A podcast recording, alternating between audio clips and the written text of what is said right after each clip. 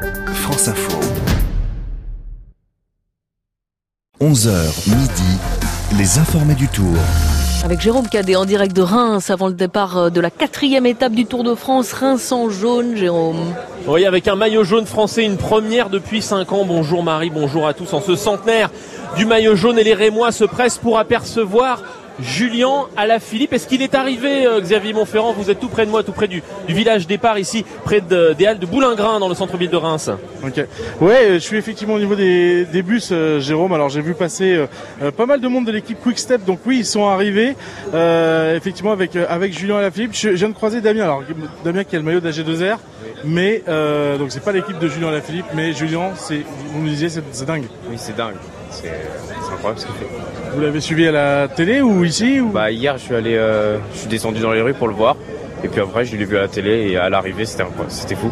Bon Damien, ça, vous fait quoi de, de, voir un Français enfin en, jaune? Parce que vous êtes tout jeune. La dernière fois c'était il y a 5 ans, vous étiez un gamin. Ouais, J'avais suivi quand même, c'était Tony Galopin, mais euh, mais là ça, ça, fait plaisir et, voilà. Bon, la, la question qu'on se pose tous ce matin, c'est est-ce qu'il peut le garder? Et jusqu'à quand? Ça va être chaud de le garder, je pense. Mais s'il peut le garder 2-3 jours, je pense que ça serait cool. Mais euh, il l'aura pas au champ en tout cas, c'est sûr. Merci beaucoup Damien, c'est gentil. Voilà le pronostic.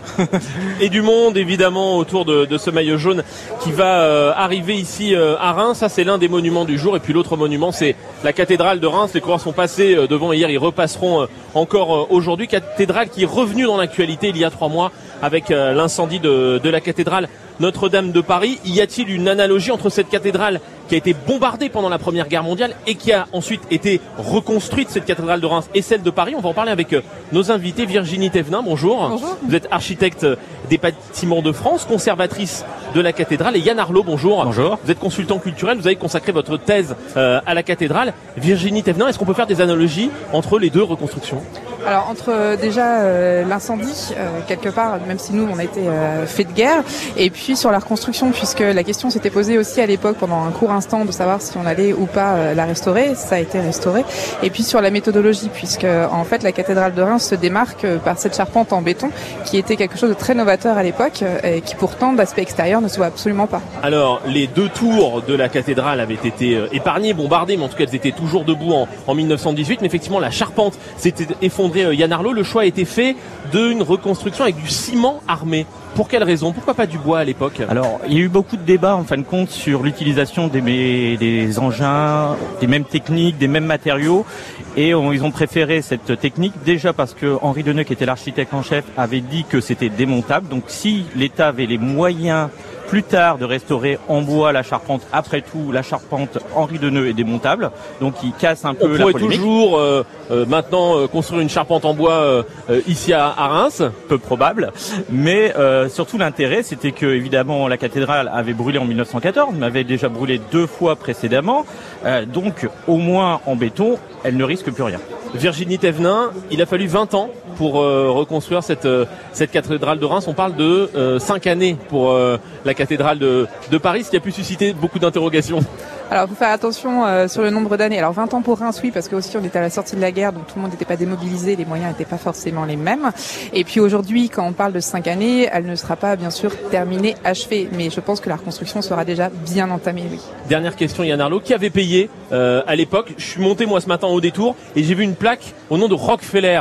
Ça veut dire que l'argent venait des États-Unis euh, à l'époque. Le, financement est très complexe, donc il y a des dons internationaux, il y a des dons modestes, et en effet, il y a le grand don de Rockefeller qui est fait pour Versailles, Fontainebleau et la cathédrale de Reims, qui est environ 40% du montant global.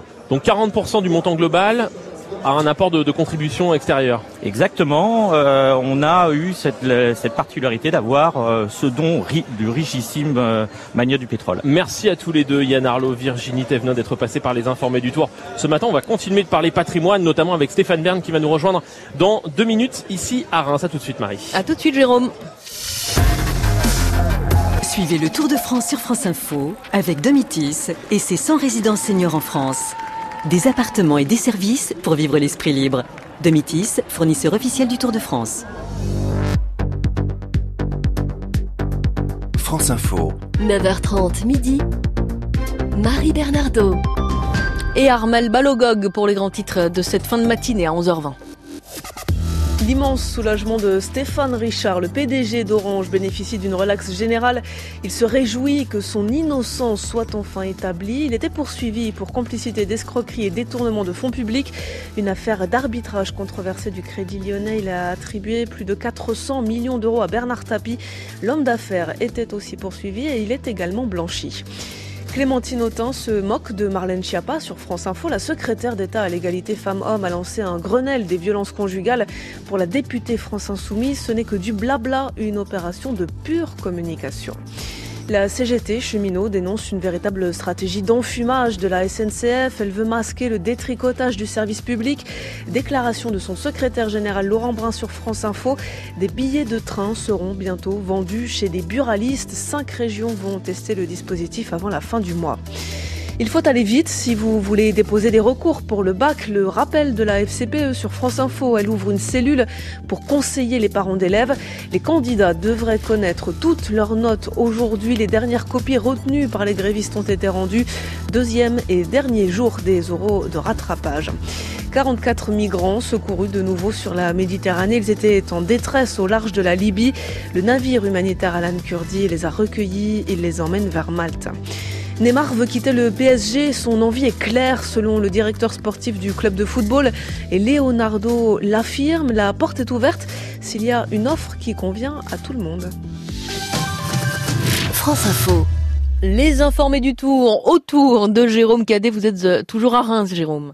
Oui, les informés du tour en Champagne ce matin avant cette quatrième étape qui va mener les coureurs de la cathédrale de Reims vers Nancy, sa célèbre place Stanislas en passant par la Meuse et ses champs de bataille à un parcours qui devrait ravir nos, nos deux invités. Stéphane Bern, bonjour. Bonjour. bonjour On connaît euh, l'animateur de radio, de télévision et désormais le chargé de mission patrimoine. Et à vos côtés, Stéphane Palaise, bonjour. Bonjour. PDG de la Française des Jeux. Avant de parler avec vous euh, patrimoine et loto du patrimoine, Stéphane Bern, nous sommes à deux pas de la cathédrale euh, de Reims la cathédrale Notre-Dame de Paris. Où en est-on trois mois euh, après euh, l'incendie? Je sais que c'est un, un, dossier qui vous tient particulièrement à cœur. J'allais dire un sujet brûlant, mais, mais euh, non. si vous voulez, j'étais à Reims au moment où j'étais à la cathédrale de Reims, au moment où j'ai appris l'incendie de Notre-Dame de Paris. Écoutez, trois mois après, évidemment, les investigations ont continué. Euh, on commence les travaux, on continue les travaux de sécurisation. Maintenant, il y a, la question. À ce jour, euh, j'écoutais euh, monseigneur au petit, à peu près 40 millions d'euros ont été versés déjà. Mais vous comprenez bien que les promesses de dons n'ont pas besoin d'être validées tout de suite. D'abord, il y a des millions collectés sur 850 millions de promesses. Oui, mais ça peut paraître peu.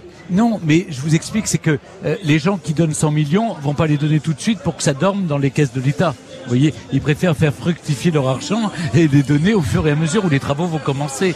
Et ensuite, il doit y avoir des conventions entre toutes les entreprises qui participent à, à ce, cette générosité qu'on peut remercier d'ailleurs, et puis euh, les travaux qui vont commencer pour euh, sauvegarder et, et restaurer euh, Notre-Dame de Paris. Donc écoutez, les choses sont en bonne voie, ça avance, mais c'est un chantier colossal, vous l'imaginez bien. En tout cas, moi, ce qui m'a, il y a cette émotion patrimoniale au lendemain de l'incendie de Notre-Dame de Paris. Et ce qu'on veut avec Stéphane Palaise et la, et la FDJ et la Fondation du patrimoine, c'est dire écoutez, plus jamais ça. Et pour financer ces restaurations, ce patrimoine, loto du patrimoine qui aura lieu Stéphane Palaise le 14 juillet. Est-ce que vous pouvez nous rappeler le principe alors le, le principe, c'est que donc cette année nous sommes euh, l'an 2 euh, de la mission patrimoine et des jeux patrimoine.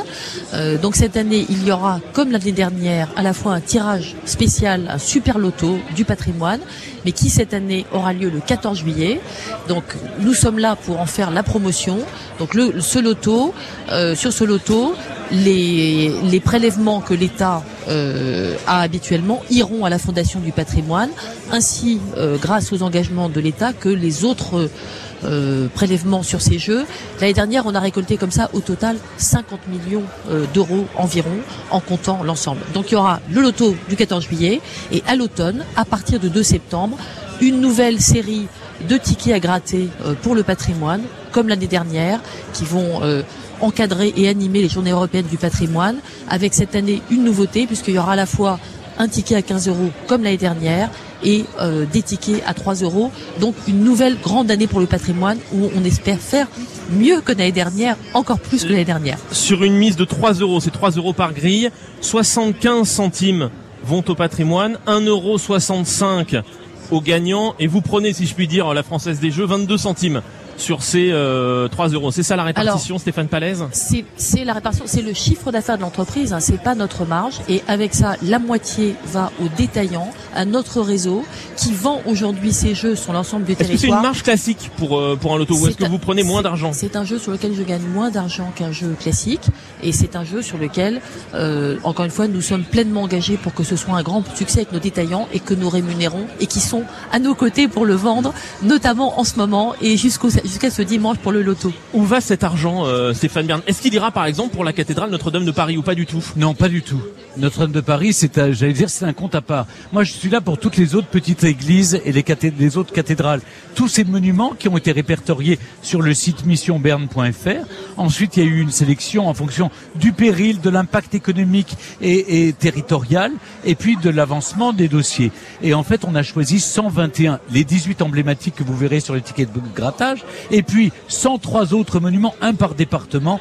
Ces monuments, notamment en Meurthe-et-Moselle, il y a le, le château Lyotais. euh, Il n'y a pas que des châteaux et des églises, c'est important sûr. de le préciser. Il y a aussi des- il y a- du patrimoine industriel. industriel, du patrimoine ouvrier, du patrimoine vernaculaire, beaucoup de ponts, des, des, des, euh, on a des sites archéologiques, celui de Sainte par exemple. On a toutes sortes de patrimoine, des maisons d'illustres, euh, Lyotais, mais on a la maison de Rosa Bonheur. On a, voilà, c'est toutes les facettes du patrimoine qui sont représentées, des choses très chères et des choses au contraire euh, où on a besoin de 30 000 euros pour restaurer du patrimoine local dans, dans, dans les petites communes qui, comme vous le savez, n'ont plus les moyens d'entretenir leur patrimoine. Question d'actualité, euh, Stéphane Palaise, vous avez été confirmé à la tête euh, de la Française des Jeux qui va être privatisée d'ici la fin de l'année. C'est le calendrier euh, euh, qui va être suivi. Ça a été, euh, c'est prévu par la loi Pacte. Alors en fait, j'ai été confirmé euh, donc par le par mes auditions au Parlement. Les parlementaires sont d'accord pour mon renouvellement. Il, du il reste au président de la République à signer un décret, Mhm. donc il faut lui laisser le signer le décret. Et pour la privatisation, donc la privatisation, le principe a été voté euh, par la loi Pacte. Le gouvernement est en train de préparer euh, l'ensemble des textes d'application de cette loi qui euh, sont une condition, notamment en matière de régulation. Est-ce qu'il n'y a pas un risque que cela se fasse au détriment de la lutte contre l'addiction au jeu d'argent qui concernerait plusieurs centaines de, de milliers de Français? C'est un risque qui a été euh, soulevé au moment du débat sur la privatisation de la Française des Jeux. C'est une, c'est une question qui a effectivement été soulevée. La réponse à ce risque, c'est la régulation. Et la régulation, donc, euh, se trouve renforcée par euh, la loi qui a été votée par le Parlement et le projet d'ordonnance qui est actuellement en train d'être mis au point par le gouvernement. Il y aura une nouvelle autorité de régulation indépendante. C'est dans un cadre responsable, populaire, avec l'ensemble des Français. Dernière question, euh, Stéphane Bern, vous êtes récemment opposé euh, à une loi qui va permettre au préfet d'ordonner des, des travaux sur des sites classés, euh, comme le pont du Gard, comme euh, le, le Mont Saint-Michel. Vous craignez qu'il ne cède plus facilement aux, aux promoteurs? Euh, surtout aux pressions politiques locales. locales On le voit régulièrement. Et donc euh, c'est pas c'est parce que je vois ce qui se passe sur le terrain que je sais euh, ce qui peut se passer. Et donc euh, euh, je- je- j'ai du mal à comprendre cette politique où d'un côté on dit qu'il faut sauvegarder plus de, de, de sites naturels, et, etc. Et dans le même temps on donne. Je sais qu'on veut faire plaisir aux collectivités territoriales parce que par ailleurs on leur prend beaucoup. Donc je veux qu'on protège ces sites classés. Merci à tous les deux. Stéphane Palaise, PDG de la FDJ, Stéphane Bern.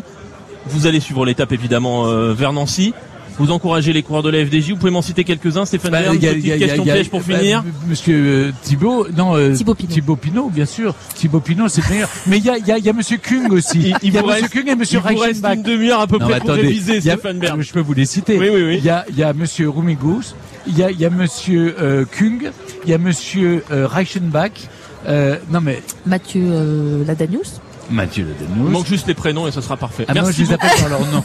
Oui, il les prénoms. Oui, il y a William. Merci à tous les deux. Excellente Merci étape beaucoup. vers Nancy On va aujourd'hui. les voir Stéphane maintenant. On va les voir maintenant. Stéphane Oui. Bern, invité des informés du tour ce matin. Jérôme Cadet à Reims, les informés du tour euh, continuent dans 10 minutes. À tout à l'heure, Jérôme. Suivez le Tour de France sur France Info avec Domitis et ses 100 résidences seniors en France. Des appartements et des services pour vivre l'esprit libre. Domitis, fournisseur officiel du Tour de France. France Info Météo avec le CIC, banque numéro 1 au podium de la relation client 2019. CIC, Construisons dans un monde qui bouge. Et attention, comme hier, aux orages dans le sud, les orages qui se déplacent cet après-midi vers euh, le sud-est.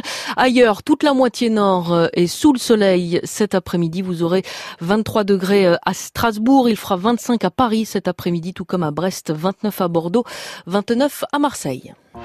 France Info. Deux poids, ouvrez l'info.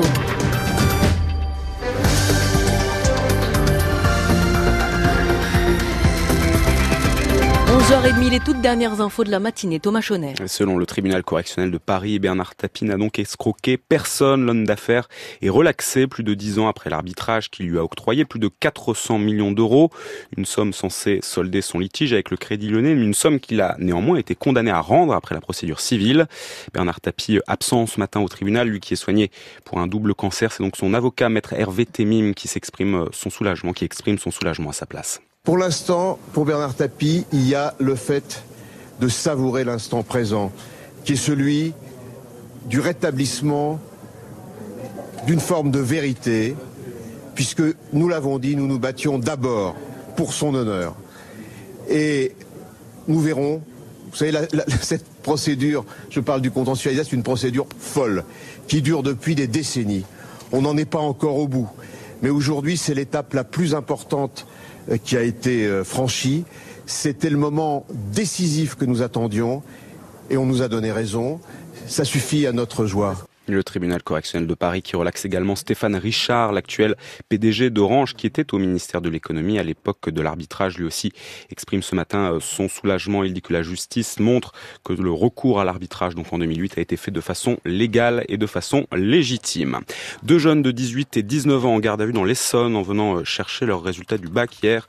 Ils se sont rendus compte qu'ils avaient échoué aux oraux. Ils ont donc violemment frappé le proviseur de leur lycée dans la commune d'Atis-Mons.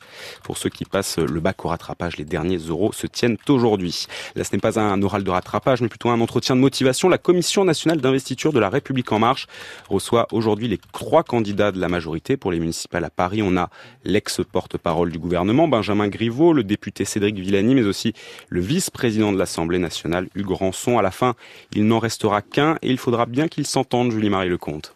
La République en marche ne voulait pas de primaire pour ne pas diviser. Raté en coulisses, les uns et les autres se sont raillés, caricaturés plus violemment encore qu'en public. Il y a eu de la castagne, mais au moins on a occupé l'espace médiatique, se rassure un cadre du parti. Le principe d'audition à huis clos est critiqué, mais dans leur dossier de candidature, tous ont signé un engagement à respecter la décision de la commission et chacun promet que s'il est désigné après son heure d'exposé, il sera rassemblé.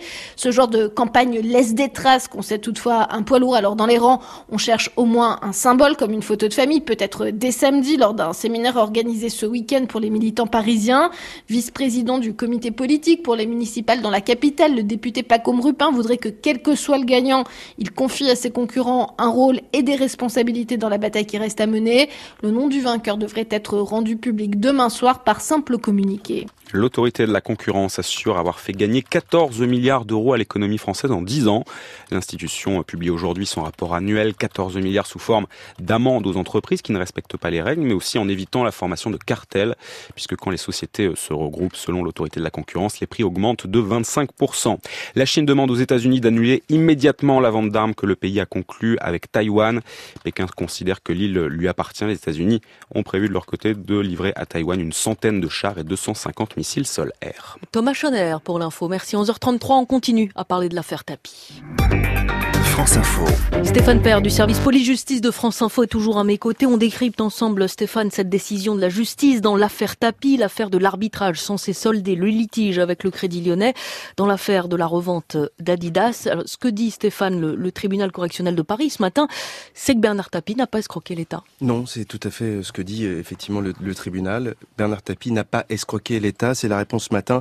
Et ce coup de tonnerre finalement retentissant hein, euh, au tribunal de Paris avec une relaxe euh, général Mm. pour euh, tous les acteurs de ce dossier, euh, Crédit Lyonnais, Bernard Tapie, les principaux acteurs du dossier, Bernard Tapie, Stéphane Richard, qui risquaient tout de même la prison ferme, et bien ce matin, la justice pénale les exonère de toute euh, responsabilité dans ce dossier. En tout cas, le tribunal n'a pas réussi à trouver des éléments euh, concrets, caractérisés d'une fraude, d'un trucage et d'une escroquerie euh, individuelle ou organisée. Aucun élément du dossier, dit ce matin le tribunal, ne permet d'affirmer que cette sentence, définitivement annulée donc au civil en 2015, ait été surprise par la fraude. Les éléments constitutifs du délit d'escroquerie dont on n'arrêtait pas de parler finalement ne sont pas caractérisés, euh, a dit tout à l'heure la présidente hein, du, tribunal Christine May, euh, elle qui n'a pas retenu l'infraction de détournement de fonds publics ou de complicité dans ce délit euh, pour Bernard Tapie. Alors, on ne sait pas à ce stade si le parquet de Paris, qui est le grand perdant ce matin et qui requérait de la prison contre cinq des six prévenus de ce dossier,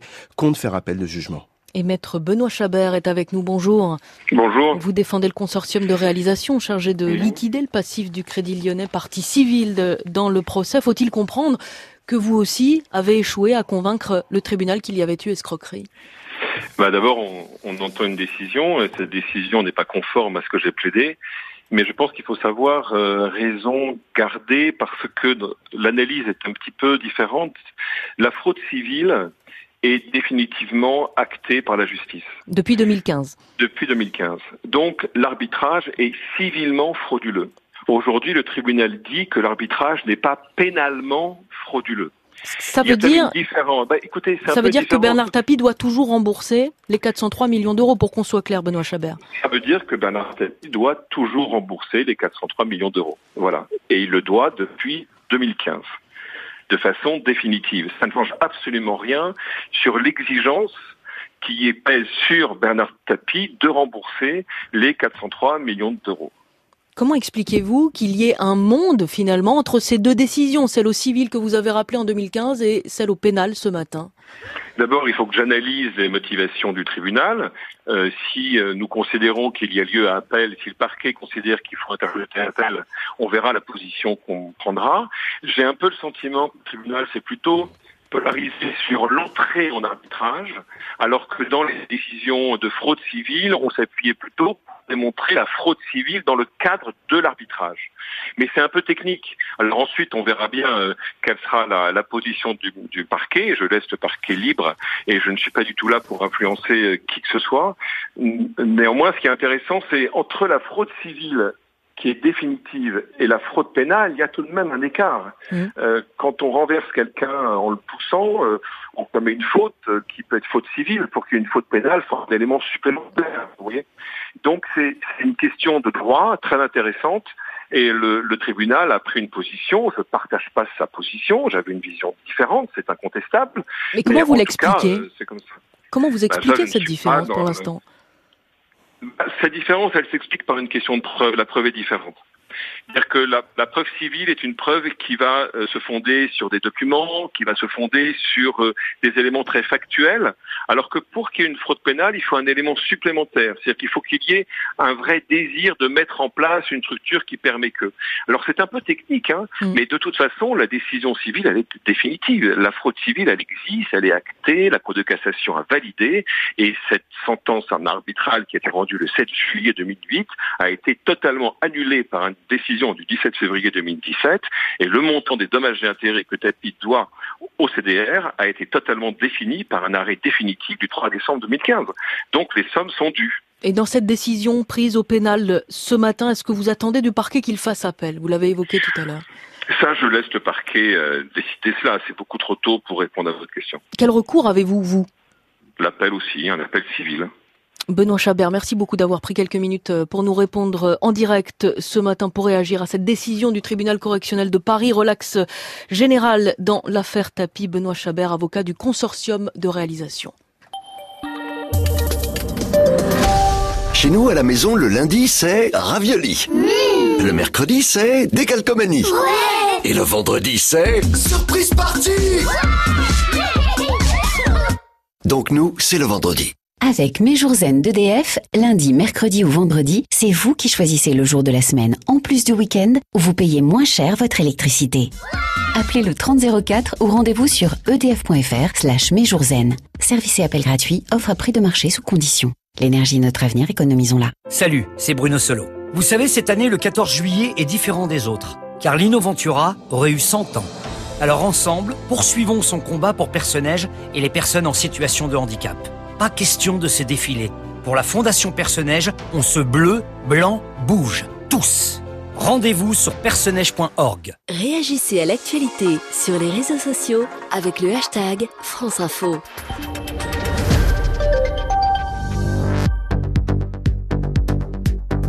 France Info. 9h30 midi. Marie Bernardo. Et on va rejoindre euh, Jérôme Cadet à Reims pour la suite des informés du tour avant le départ de la quatrième étape de la grande boucle. Pour l'instant, 11h40 et l'essentiel avec vous, Armel Balogog. Bernard Tapie très ému après sa relaxe générale, innocenté des chefs d'escroquerie et de détournement de fonds publics. Dans l'affaire de l'arbitrage controversé, l'homme d'affaires salue une décision historique du tribunal. Le PDG d'Orange, Stéphane Richard, et les quatre autres prévenus sont aussi relaxés. Les victimes présumées de Luigi Ventura sont soulagées. Témoignage de Mathieu de la Souchère sur France Info. Le Vatican lève l'immunité du nonce apostolique, le représentant du pape à Paris. Il est visé par au moins trois plaintes pour agression sexuelle. Le rectorat de Versailles condamne l'agression du proviseur d'un lycée en Essonne, violemment frappé par deux élèves, pourtant extérieurs à l'établissement. Ils étaient venus chercher leurs résultats du bac. Ils n'ont pas été, n'ont pas euh, accepté d'avoir été recalés. Ils sont tous les deux en garde à vue. Et les euros de rattrapage qui se terminent aujourd'hui. En parallèle, les véritables notes des épreuves écrites vont être données. Toutes les copies retenues par les correcteurs grévistes ont été rendues hier. La crise politique continue. À Hong Kong, les contestataires promettent de nouvelles manifestations. Ils ne sont pas satisfaits par la décision de la chef de l'exécutif. Elle a annoncé la mort du projet de loi qui a mis le feu aux poudres. Il prévoyait des extraditions vers la Chine. 41 départements en vigilance sécheresse selon le site gouvernemental ProPluvia. Ils ont mis en place des restrictions d'eau. 17 départements sont même en crise. Les prélèvements non prioritaires sont suspendus. France Info. 11h midi, les informés du Tour. La quatrième étape du Tour de France approche. Reims-Nancy aujourd'hui et un Français en jaune, Jérôme Cadet. Ouais, vous entendez la cloche à Mmh. une demi-heure du départ fictif de cette euh, quatrième étape du Tour de France entre Reims et Nancy avec des applaudissements, des encouragements pour Julien Alaphilippe, ce coureur français de 27 ans qui est en jaune depuis hier et sa victoire à Épernay, il a fait euh, coup double. Julien Alaphilippe, on va tout de suite euh, s'approcher des coureurs qui sont en train de, de préparer cette étape. Euh, Xavier Montferrand, vous êtes aux côtés d'un coureur qui connaît très bien Julien Alaphilippe. Oui, qui connaît très bien, c'est euh, Julien Bernard de l'équipe Trek Sagrafredo. Bonjour Julien. Bonjour. Bon, je sais que Julien c'est votre grand pote. J'imagine que vous êtes super heureux pour lui. Ouais, forcément, quand on sait qu'il a, qu'il a franchi la ligne en premier, qu'il prend le maillot, je sais que c'est un moment spécial pour lui. Euh, J'étais vraiment super content pour, euh, quand je l'ai appris. Ouais. Alors, j'ai ouï dire qu'il vous avait prévenu pendant la course. Est-ce que c'est vrai? Ouais, euh, on a parlé un petit peu au début d'étape comme souvent et il m'a dit qu'il voulait attaquer à, à 15 bandes de l'arrivée. J'ai essayé de lui en dissuader, je lui ai dit que c'était mieux pour lui d'attendre le final, mais bon, il m'a fait mentir. Et voilà, c'était du grand Julien, donc il a réussi à le faire. Il a vraiment fait un numéro incroyable et je suis super content pour lui. Est-ce qu'il peut le garder, ce maillot jaune, jusqu'à jusqu'à quand, selon vous? Ouais, je pense qu'il peut presque le garder jusqu'au jusqu'aux Pyrénées. Euh, Est-ce qu'ils vont vouloir le garder? Oui, je pense. Et euh, il dit que la planche c'est trop dur pour lui, mais avec le maillot jaune sur le dos, il peut. On sait qu'il est capable de tout, donc euh, je serais pas non plus surpris de le voir passer la la planche avec le maillot jaune. À titre perso, pour vous, bon, aujourd'hui c'est plutôt une étape de sprint, mais euh, demain, ça baroude, ça roule. Est-ce que vous avez un bon de sortie de la part de Trek?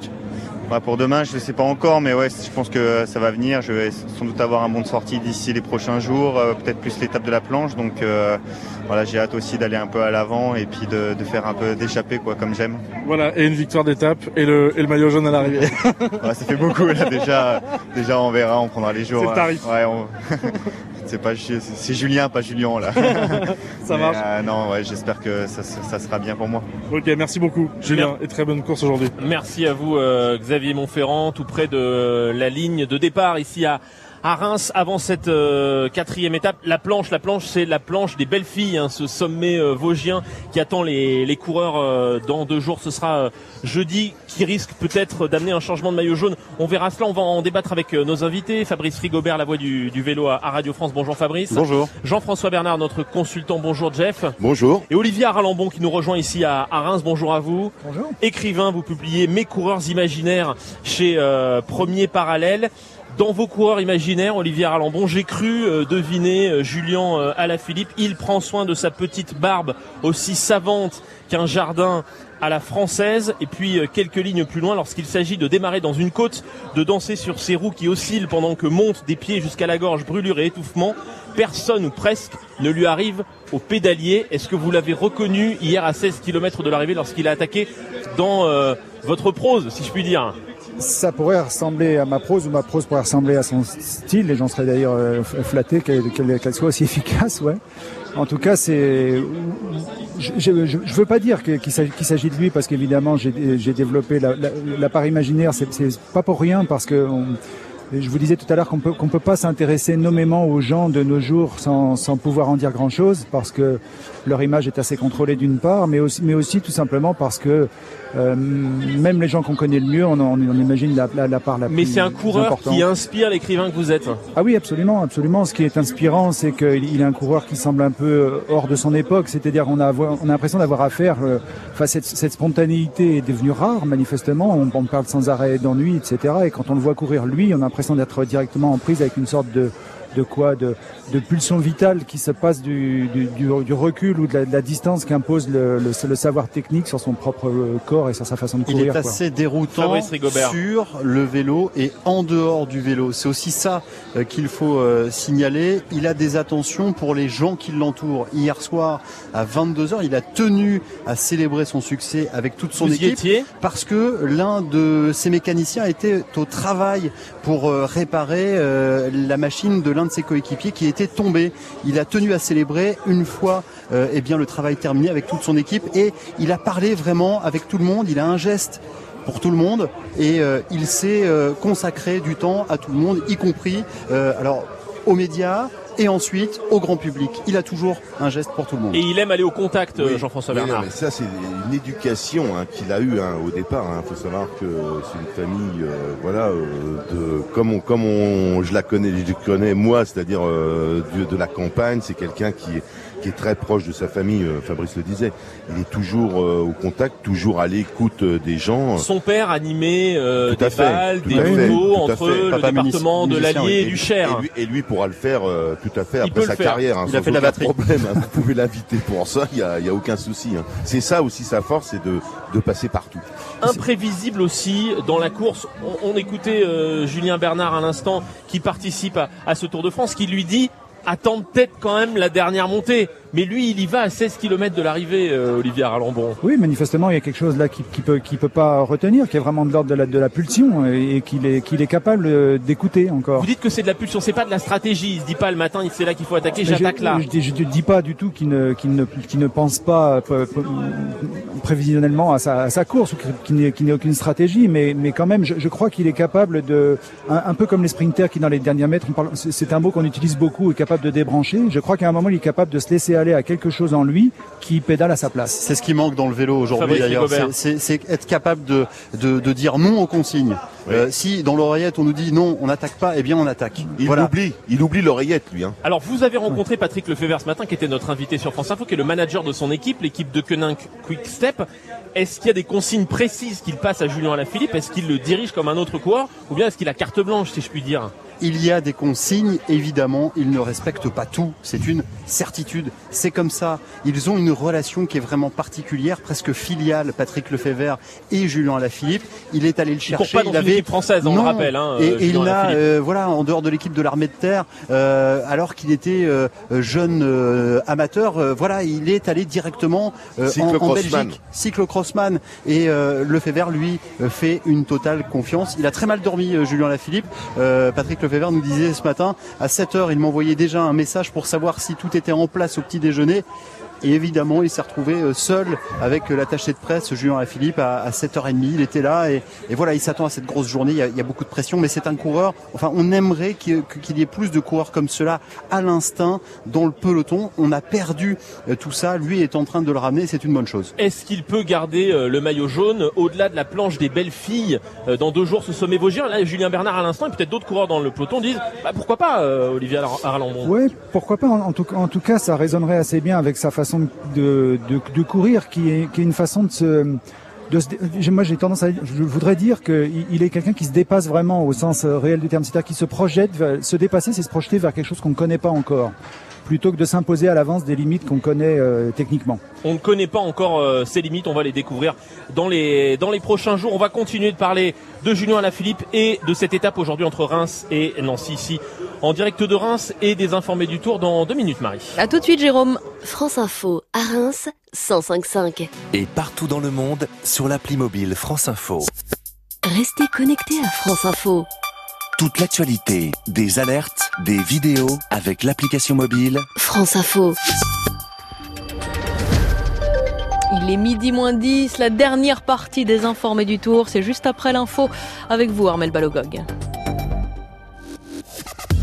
L'avocat de Bernard Tapie, très ému après la relaxe de son client, cette décision honore grandement la magistrature, selon Hervé Temim. Décision d'une liberté, d'une indépendance et d'un courage remarquable, ajoute-t-il. Bernard Tapie a été blanchi dans l'affaire de l'arbitrage controversé du Crédit Lyonnais. Il a été poursuivi pour escroquerie et détournement de fonds publics pour plus de 400 millions d'euros. Là, on parle de 14 milliards d'euros économisés par la France. C'est le bilan des 10 années d'expérience de l'autorité de la concurrence. Elle a sanctionné 450 entreprises et elle a prononcé 4 milliards et demi d'euros d'amende.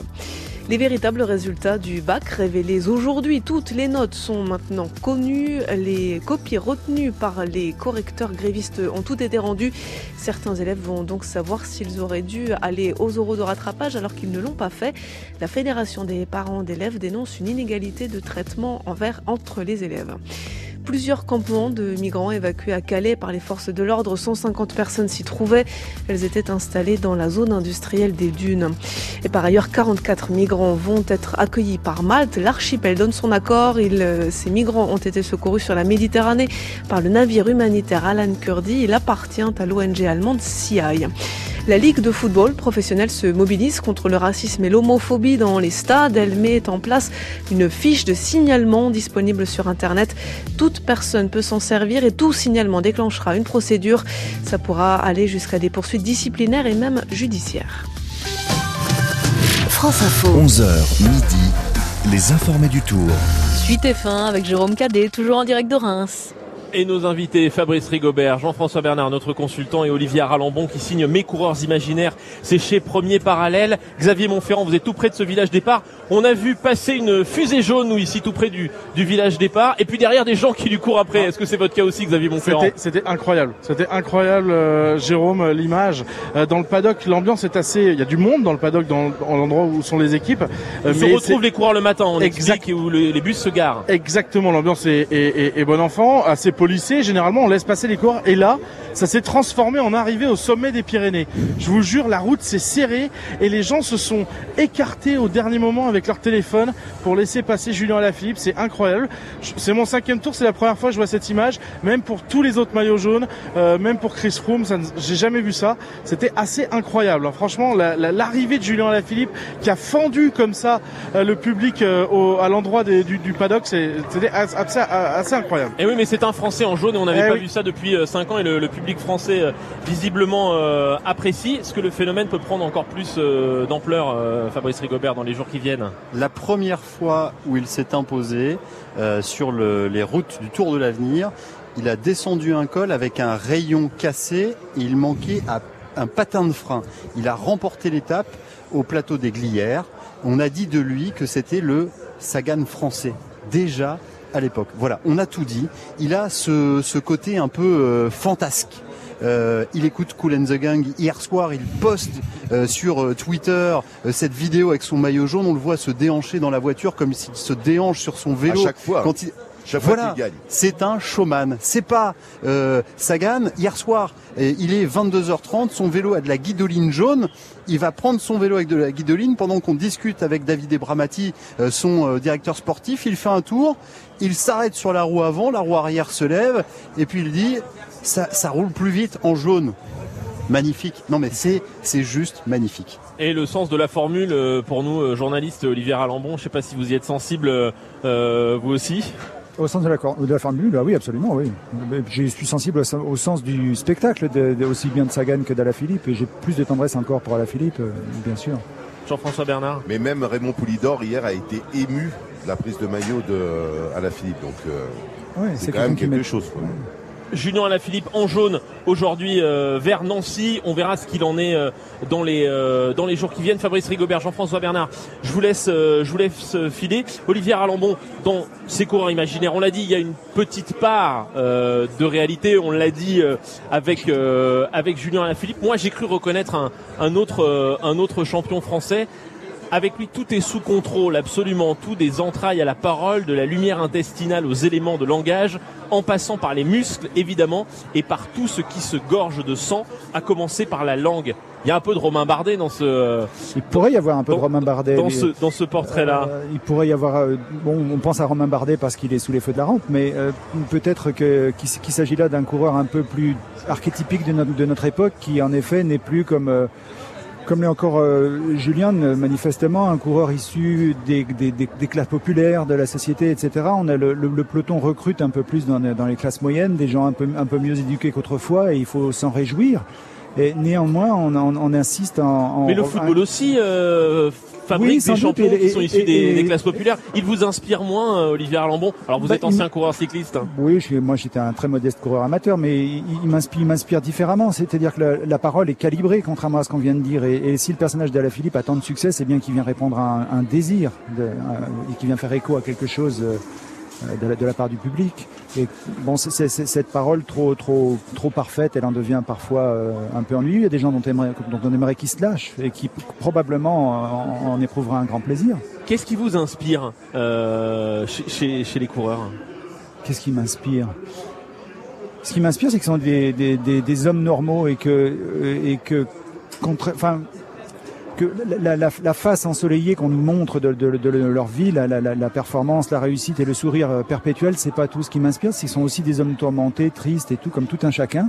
Et que probablement cette espèce de, de lumière qui se dégage de leur performance, elle va s'enraciner là dans une espèce d'ombre que moi je cherche à interroger par l'imagination. Euh, et, et parce que j'en sais. Vous faites des descriptions parfois euh, assez noires, assez sombres hein, de, de, de vos personnages qui oui, sont euh, qui sont tourmentés, qui sont pas des héros glorieux. Souvent, ça se termine pas très bien. Euh, ça n'empêche pas, pas la gloire. Je veux dire, c'est vrai. Le, le, le, voilà, pour le, ciel bleu. Ce, mais la deuxième place de, est plus souvent au rendez-vous que la, la première. Ah, vous, me, vous me le dites, j'y penserai en ces termes, je vérifierai. Olivier Arlambon, notre invité ce matin dans, les informés du tour. On va revenir du côté des, des bus, des équipes. Xavier Montferrand, vous êtes tout près du bus de l'équipe AG2R La Mondiale qui a vécu des jours difficiles dans ce début de tour. Peut-être cela va-t-il mieux, Xavier? Xavier Montferrand oui. avec nous. Xavier, tout près du bus de l'équipe AG2R. Ça va mieux pour l'équipe AG2R qui a vécu un, un, début de tour un peu difficile? Oui, c'est vrai que ça a été, euh, ça a été compliqué. Euh, J'ai demandé euh, quelques, quelques infos à, à Vincent Lavenu qui était pris euh, dans ses affaires parce que là, le départ va, va pas tarder. Donc oui, effectivement, ça va mieux du côté de l'AG2R. On a retrouvé un peu le sourire. On a vu Mika Cherel proche de, de, Romain Bardet, même Romain Bardet tout à l'heure partir du bus plutôt avec le sourire. Donc c'est pas perdu ce tour pour AG2R. Xavier Montferrand, tout près des, bus, des coureurs un peu plus d'un peu plus de 10 minutes de ce euh, départ. Votre regard, Olivier Arlambon, sur ce tour 2019 qu'on annonce plus ouvert que les, précédents. Qu'est-ce que vous en attendez? Ce que j'en attends, ce que, j'en ce que j'en aimerais, c'est la, la, la, victoire d'un Français. Hein. Ça m'empêche pas de, de dire le, oui, de, de, de, de, jouer au littéraire comme ça. Ça m'empêche pas d'être chauvin. ça, ça, me ferait, ça me ferait plaisir. Ça me ferait plaisir. Il tourne autour euh, quand même. Et euh, ça paraît pas tout à fait impossible, même si je crois qu'il faut quand même pas, euh, comment dire, accorder trop de sens à l'absence de, de Froome. Ineos reste assez difficile à déboulonner sur le papier comme ça. C'est toujours ce qui vous intéresse, la lutte pour la première place dans le Tour de France, ou bien vous, c'est les à côté, c'est d'autres choses? Tout, tout m'intéresse, j'allais dire, sur le, sur, sur, le même plan. C'est pas que je m'intéresse pas aux résultats, mais je veux dire, les, les, les circonstances ne m'empêchent jamais euh, de prendre mon plaisir à regarder la course. Voilà, j'essaye de quand, quand les, les, les ces, ces, années affreuses que le vélo, le vélo a connues, moi ça m'a pas privé de tout plaisir. Ça m'a posé des questions et des problèmes, mais j'ai toujours plaisir à voir passer un coureur. J'essaye de j'essaye de voir ce que ce que pédaler veut dire, c'est beaucoup. J'essaye de voir ce qu'il y a à voir, j'essaye de voir à travers, à, à, travers les circonstances. Merci à vous, Olivier Arlambon, d'avoir partagé cet amour moi, moi. de la course et du Tour de France ce matin dans les informés. Mes coureurs imaginaires, c'est chez Premier Parallèle. Le départ dans un peu plus de 10 minutes, départ fictif ici à Reims, Marie. Et je vous dis à demain, 11h10 pour à un demain. nouveau numéro des informés du Tour. Merci, Jérôme Cadet.